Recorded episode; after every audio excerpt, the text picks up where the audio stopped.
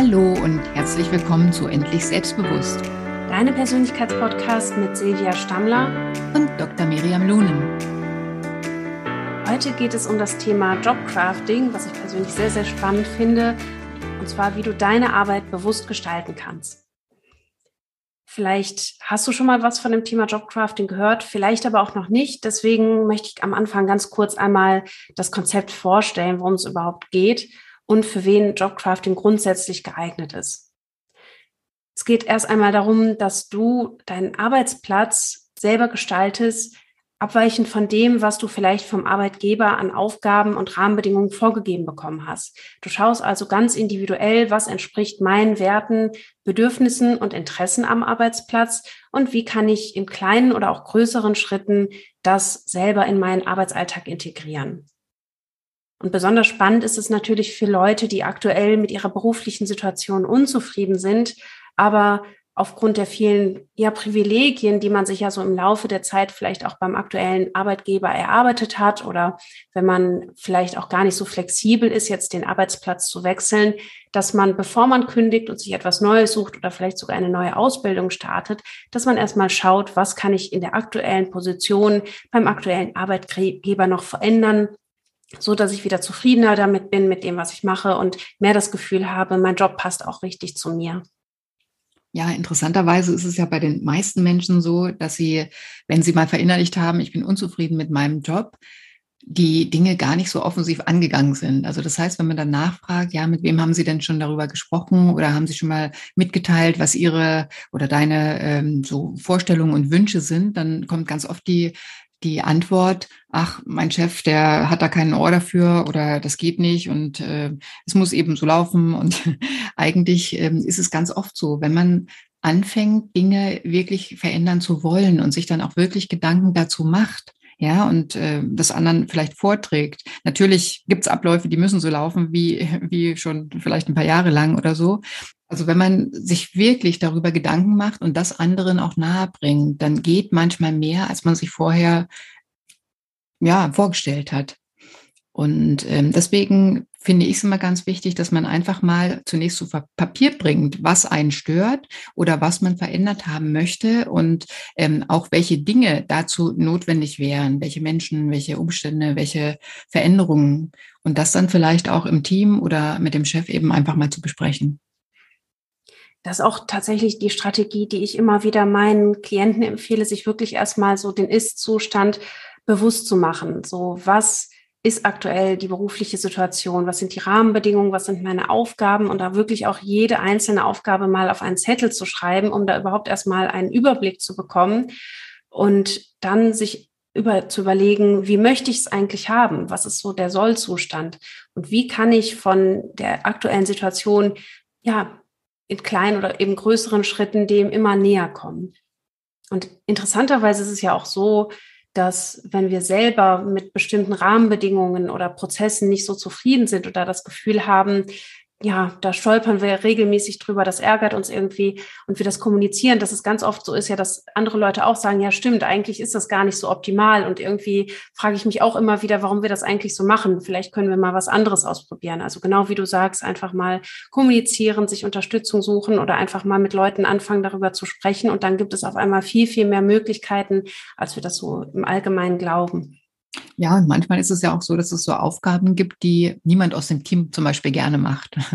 Und dass dafür zum Beispiel Regelungen getroffen werden, ähm, dass man sich dabei abwechselt oder dass man irgendwas verändert, was dann letztendlich den Schrecken von genau diesen Aufgaben so wegnimmt. Ja, also ganz oft ist es ja so, dass die Aufgaben, die man nicht gerne machen will, dass sie dann bis zum Ende des Tages irgendwo ja auf irgendjemanden warten oder auch auf einen selbst warten. Und deswegen habe ich irgendwann vor Jahren mal angefangen, die Dinge, die ich nicht so gerne mag, einfach zuallererst abzuarbeiten und dann äh, ja mich den schöneren Dingen sozusagen zu widmen. Ja, und zu den schönen Dingen gibt es ja auch oft Aufgaben, die wir uns selber noch suchen können. Also, dass wir wirklich ja die Pflichtaufgaben analysieren, müssen wir die wirklich machen? Welchen Stellenwert sollen die überhaupt haben? und da die Zeit möglichst natürlich gering draufsetzen und dann zu gucken, was sind vielleicht zusätzliche Aufgaben, die ich machen möchte, weil die mir einfach Spaß machen, weil ich mich da persönlich auch weiterentwickeln kann. Kann ich mich vielleicht in irgendeiner AG engagieren? Gibt es irgendwas, wo ich mit Kollegen zusammen ein neues Konzept mal ausprobieren darf?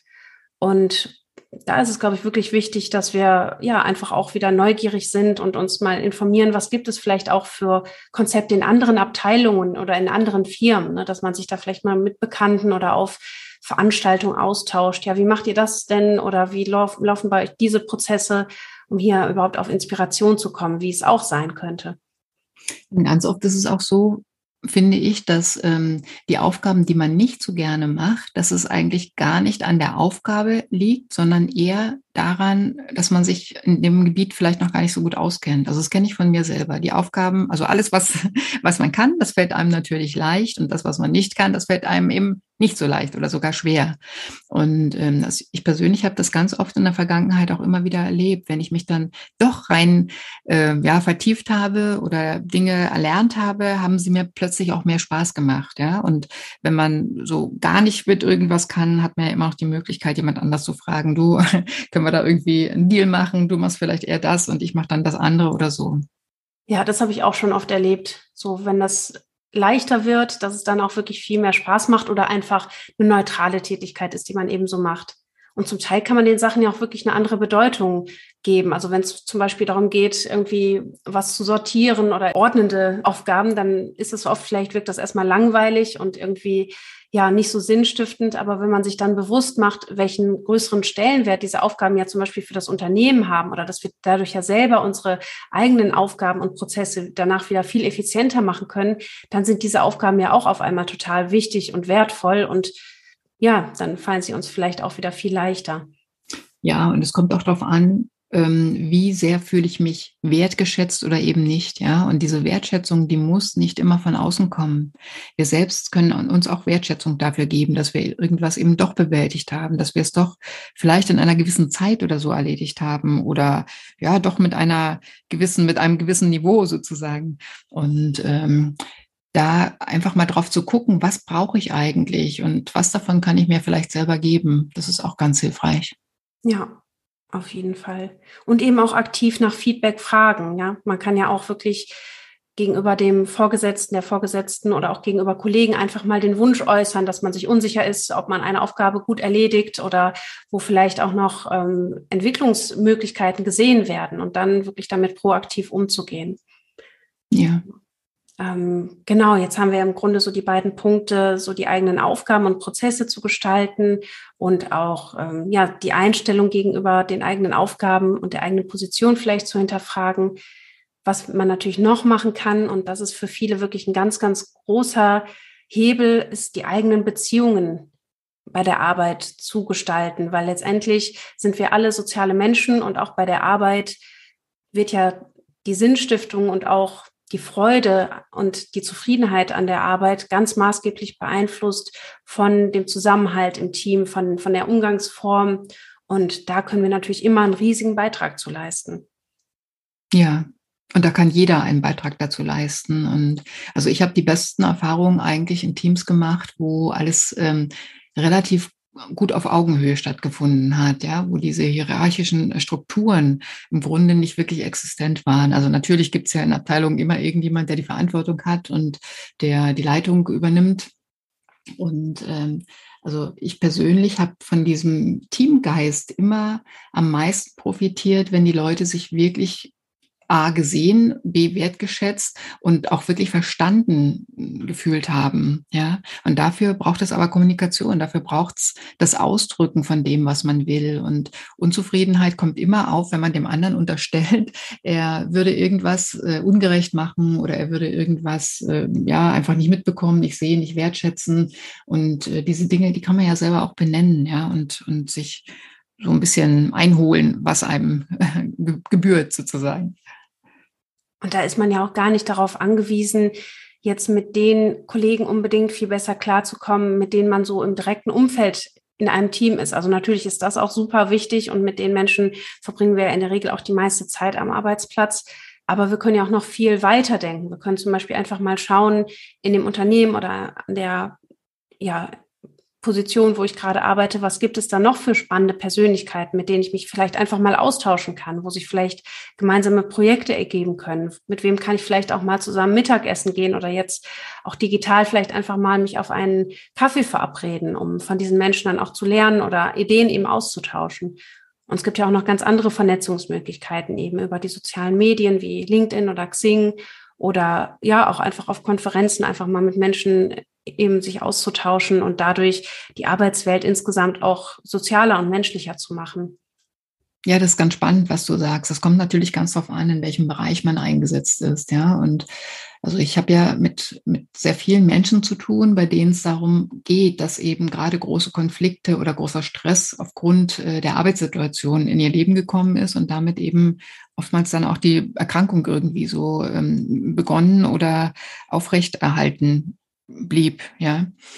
Und ähm, ich habe vor kurzem auch mit jemandem gesprochen, der auch an der Uni arbeitet. Und ähm, da kam das auch als Argument, ja, die Kaffeepausen, die sind bei uns zum Beispiel manchmal zwei Stunden lang und auch gewollt. Und ähm, bringen uns natürlich in dem Prozess auch weiter, weil wir einfach dann darüber reden, ja, wie andere Aufgaben besser zu bewältigen sind oder was man eben noch für, für Dinge beachten kann, in welche Richtung man sich entwickeln kann oder so.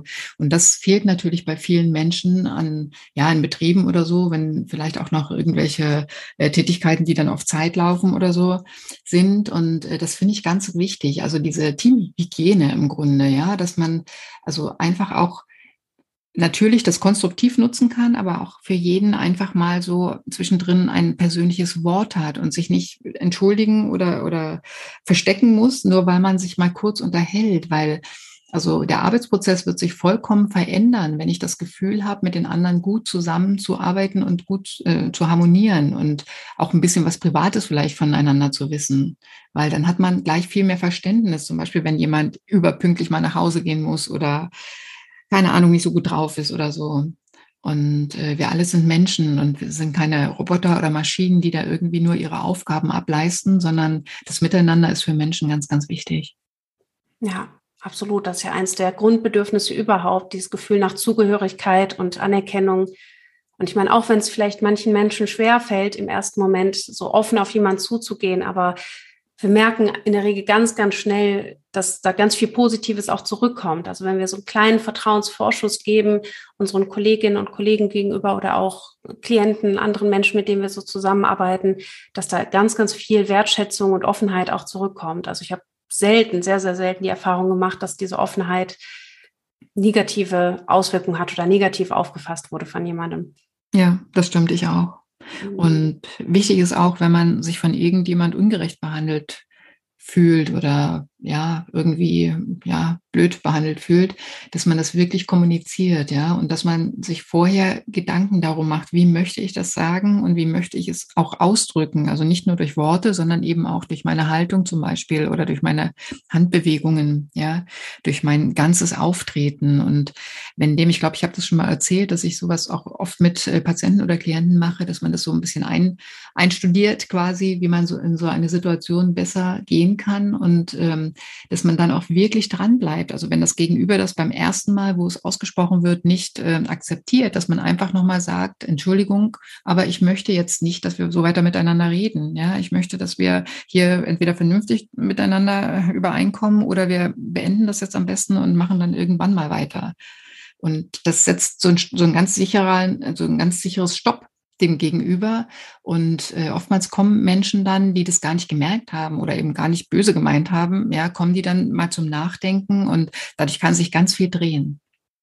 Ja, ja, das ist wirklich so ein Entwicklungsprozess. Also in ja, so hierarchischeren, traditionelleren Unternehmen ist es ja oft wirklich schwierig, so offen zu kommunizieren und auch wirklich Kritik zu äußern.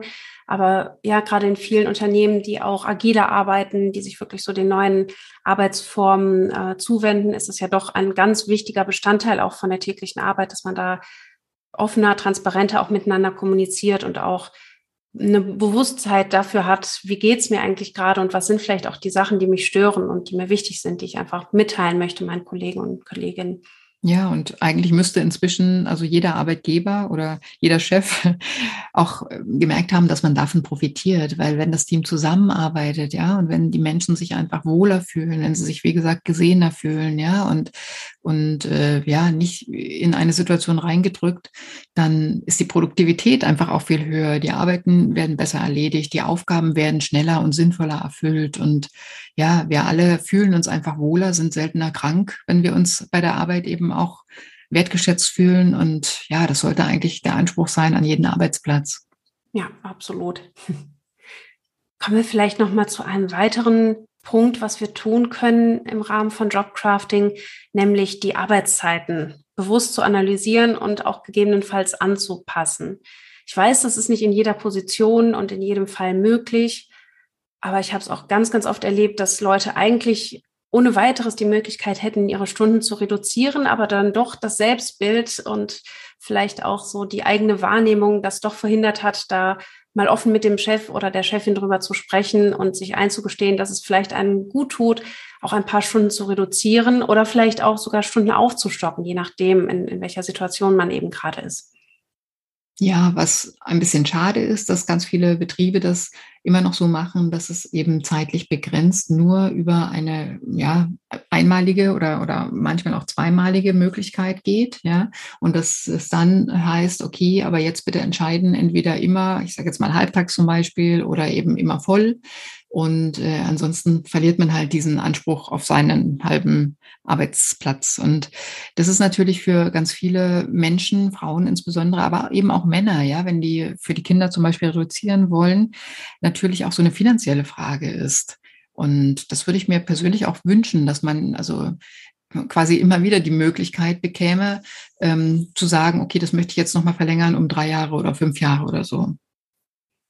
Ja, oft ist es ja selbst, wenn es dann in dem Unternehmen eigentlich nicht gerne gesehen ist, doch auch noch möglich. Also wenn man da wirklich auch transparent kommuniziert und gute Argumente liefert. Also es geht ja auch darum, dass man dann klar macht, dadurch bin ich motivierter, dadurch kann ich mich auch wirklich bei der Arbeit mehr fokussieren, wenn ich die Möglichkeit habe, beispielsweise zu reduzieren und dadurch ja mich mehr um die eigene Gesundheit oder um die Familie zu kümmern oder um ein Ehrenamt oder einfach ja eigenen Interessen mehr nachzugehen, dann ist das ja auch doch aus der Erfahrung viel häufiger möglich, als man das im ersten Moment vielleicht glaubt. Also ich habe da selber auch eine sehr positive Erfahrung mitgemacht. Mir ist es tatsächlich selber viele Jahre schwer gefallen, äh, so mir das selbst einzugestehen und dann auch zu meinen Vorgesetzten zu gehen und zu sagen, ich möchte gerne meine Stunden reduzieren. Aber als ich das dann gemacht habe, war es überhaupt kein Problem und es hat für mich so viel ja, neue Möglichkeiten er, erschaffen, einfach im Alltag flexibler zu sein und anderen Lebensbereichen dadurch auch mehr Raum wiedergeben zu können. Und ja, insgesamt habe ich mich dadurch wirklich viel ausgeglichener und zufriedener gefühlt. Ja, und ich denke, dabei muss man aber auch darauf aufpassen, dass die Aufgabenfülle dann letztendlich auch der Arbeitszeit angepasst ist. Ich kenne einige Klientinnen, die reduzieren wollten, vielleicht um zwei Stunden und äh, im Endeffekt dann aber dadurch noch mehr Stress hatten, weil sie selber gar nicht darauf aufgepasst haben, dass der, das Pensum, das Arbeitspensum dann auch definitiv weniger war. Und wenn man dann natürlich den ganzen Tag quasi in sechs Stunden stecken will, das ist natürlich ja einfach zu viel und ja, macht auch krank. Ja. Ja, da geht es auch wieder so um einen Ausgleich. Ich meine, eins zu eins ist es wahrscheinlich oft nicht möglich, die Aufgaben, den Umfang sozusagen der Verantwortlichkeiten entsprechend zu reduzieren. Ähm, aber wenn man das Gefühl hat, man macht die Sachen dann vielleicht effizienter und man hat dann trotzdem mehr Freizeit, muss man natürlich insgesamt schauen, so welchen Preis bin ich bereit zu zahlen. Und irgendwo bezahlen wir immer einen Preis, ne? auch wenn wir Vollzeit bei der Arbeit sind oder wenn wir vielleicht dann eine etwas höhere Arbeitsdichte haben. Und es sollte aber eben auf gar keinen Fall so sein, dass wir dann quasi ja dieselbe Aufgabe machen wie vorher und dafür einfach nur weniger Gehalt bekommen. Es ist immer ganz genau so ein Ausgleich. Ja, einen weiteren Punkt, den man natürlich auch noch selber mitgestalten kann, ist so die eigene Umgebung wir haben ja ganz oft schon die Möglichkeit zu schauen, dass wir irgendwie an, bei unserem Arbeitsplatz so schön einrichten, dass wir uns da irgendwie Pflanzen hinstellen, äh, wenn das natürlich auch so genehmigt ist. Das ist natürlich in manchen auch medizinischen Bereichen schwierig aus hygienischen Gründen. Ähm, aber da einfach auch mal zu schauen, was kann ich selber tun, um es mir da irgendwie so ein bisschen ja, schöner zu machen, dass ich da wirklich auch Lust habe, an diesen Platz zu gehen. Oder wenn wir im Homeoffice arbeiten, wie kann ich mir so den eigenen Arbeitsplatz gestalten, dass ich da ja wirklich fokussiert und motiviert arbeiten kann und was tut mir gut, auch vielleicht von der Beleuchtung, von den Farben, die mich umgeben. Wir hatten ja schon mal die Folge zum Thema Farben und deren Wirkung. Also da gibt's ja wirklich auch so ganz viele kleine Sachen, die dann doch aber einen sehr großen Effekt auch auf uns haben. Ja, eine ganz wichtige Sache dabei ist natürlich auch Ordnung am Arbeitsplatz. Ja, wenn ich hinkomme und das ist schon ein großes Chaos sozusagen und ich äh, weiß gar nicht, wo ich anfangen soll und wo ich aufhören kann, irgendwann mal vielleicht, dann äh, ja, fällt es viel schwerer, so in den Fluss zu kommen auch.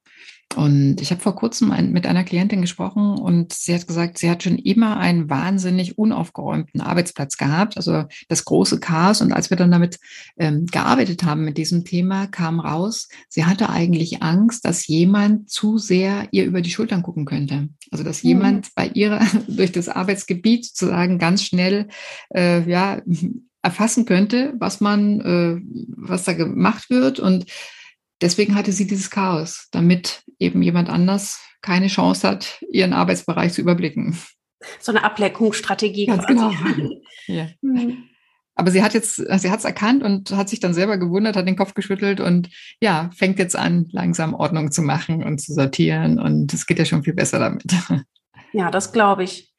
Also ich finde auch, dass es immer unheimlich gut tut, wenn man dann zwischendurch mal so wirklich komplett Ordnung schafft und ähm, alles wieder ja, einfacher von der Hand geht und man da nicht ständig irgendwie nach Sachen suchen muss oder ständig noch Sachen vom Schreibtisch fallen, weil der einfach viel zu voll ist. Das blockiert ja auch wahnsinnig viele Energien und äh, ja, unsere Aufmerksamkeit auch. Ja, absolut. Und schon nur, wenn, wenn eine Sache, was du gerade gesagt hast, zum Beispiel vom Tisch fällt und ich muss mich quasi weg äh, ja, ducken und hole das wieder äh, auf den Schreibtisch hoch, dann ist der Fokus schon wieder verloren. Ja, und ich muss im Grunde wieder neu in die Aufgabe einsteigen und äh, das kostet viel mehr Zeit als diese zwei Sekunden, wo ich das Teil eben aufgehoben habe. Ja, was auch noch so ein ja, Lifehack ist, den ich irgendwie mal vor einigen Monaten erfunden habe, ist im Stehen zu arbeiten, selbst wenn man jetzt keinen Stehschreibtisch hat. Also wenn man einen hat, ist es natürlich noch besser.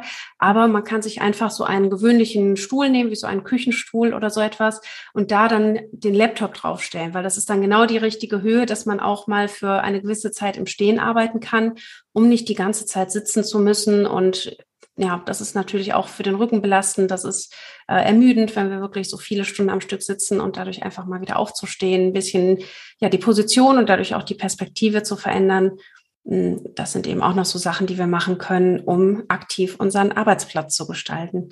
Ganz klar. Und wenn ich länger sitze, ist es auch wichtig, dynamisch zu sitzen. Ja, also das heißt nicht in einer starren Position, möglichst noch vorn überhängend über dem PC und die Schultern vielleicht hochgezogen oder so. Also die ganzen Höhenanpassungen sind sehr, sehr wichtig und dann eben auch die Bewegung in, in einem, äh, ja, sitzenden Job zum Beispiel, ja, oder wie du sagst, eben mal stehen, mal setzen, mal ein paar Schritte gehen, ja. Früher hat man ganz klar, also in irgendwelchen Wandelhallen wurde studiert und so.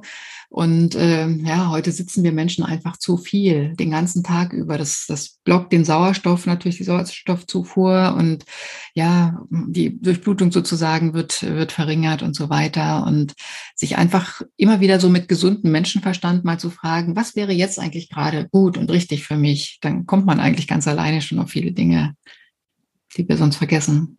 Ja, darum geht's ja auch, dass wir quasi bei all diesen Maßnahmen, die wir heute euch vorgestellt haben, wirklich bewusst in sich hineinfühlt, so was möchte ich eigentlich, wie soll es für mich sein und was kann ich selber dazu beitragen, dass es mehr und mehr in diese Richtung geht. Ja. Ich würde sagen, dann fassen wir doch nochmal zusammen, was wir heute an verschiedenen ja, Strategien vorgestellt haben zum Thema Jobcrafting. Also das erste war, dass du dir einmal Gedanken machst über deine Aufgaben und die Arbeitsprozesse und hier dir überlegst, was würde dir hier mehr entsprechen, was sind so deine Interessen, was sind die Aufgaben, die dir Spaß machen und dann möglichst viel Zeit mit diesen Aufgaben eben zu verbringen, die dir selber gut tun. Dann zweitens, dass du dir überlegst, wie kann ich meine Einstellung zu der Arbeit verbessern? Wie kann ich meine Arbeit vielleicht eine andere Bedeutung geben? Wie kann ich den Sinn meiner Position nochmal anders bewerten?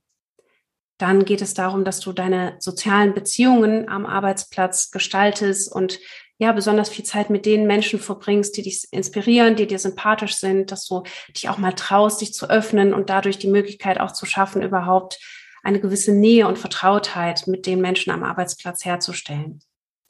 Dann kannst du mal schauen, ob es noch Möglichkeiten gibt, deine Arbeitszeiten zu optimieren, ob du vielleicht Stunden reduzieren oder erhöhen möchtest, dass du dir auch überlegst, wann möchte ich überhaupt idealerweise anfangen morgens, wie lange möchte ich arbeiten, wann sind vielleicht Pausen für mich auch optimal, dass ich dann wieder auftanken kann und neue Energie und Motivation auch für den verbleibenden Arbeitstag habe.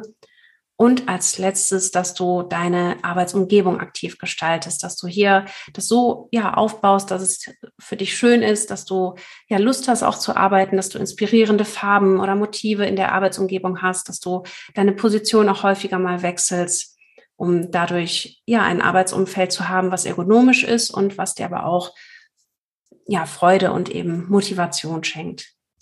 Ja, klingt sehr spannend. Ich glaube, ich überlege mir jetzt auch mal, was ich noch verändern könnte oder ja, was ich vielleicht optimieren kann. Vielen Dank für die tolle Zusammenfassung, Miriam. Und ja, damit sind wir auch am Ende unserer heutigen Podcast-Folge. Wir verabschieden uns ganz herzlich von euch allen und vielen Dank für das Gespräch, Miriam. Ja, sehr gerne, Silvia. Und wenn du die Tipps und Tricks nochmal lesen möchtest, dann gibt es auch einen Blogartikel von mir zu dem Thema Jobcrafting. Den Link dazu äh, stelle ich sehr gerne in die Show Notes und dann kannst du das nochmal für dich in Ruhe reflektieren, was da die verschiedenen Möglichkeiten sind. Also dann bis zum nächsten Mal. Tschüss. Damit sind wir auch schon am Ende unserer heutigen Podcast-Folge angelangt. Wenn dir die Folge gefallen hat, freuen wir uns riesig, wenn du unseren Kanal abonnierst, uns eine Bewertung dalässt und den Podcast deinen Freunden und Bekannten empfiehlst. Und wenn du mehr über uns und unsere Arbeit erfahren möchtest, findest du alle Infos in den Show Notes.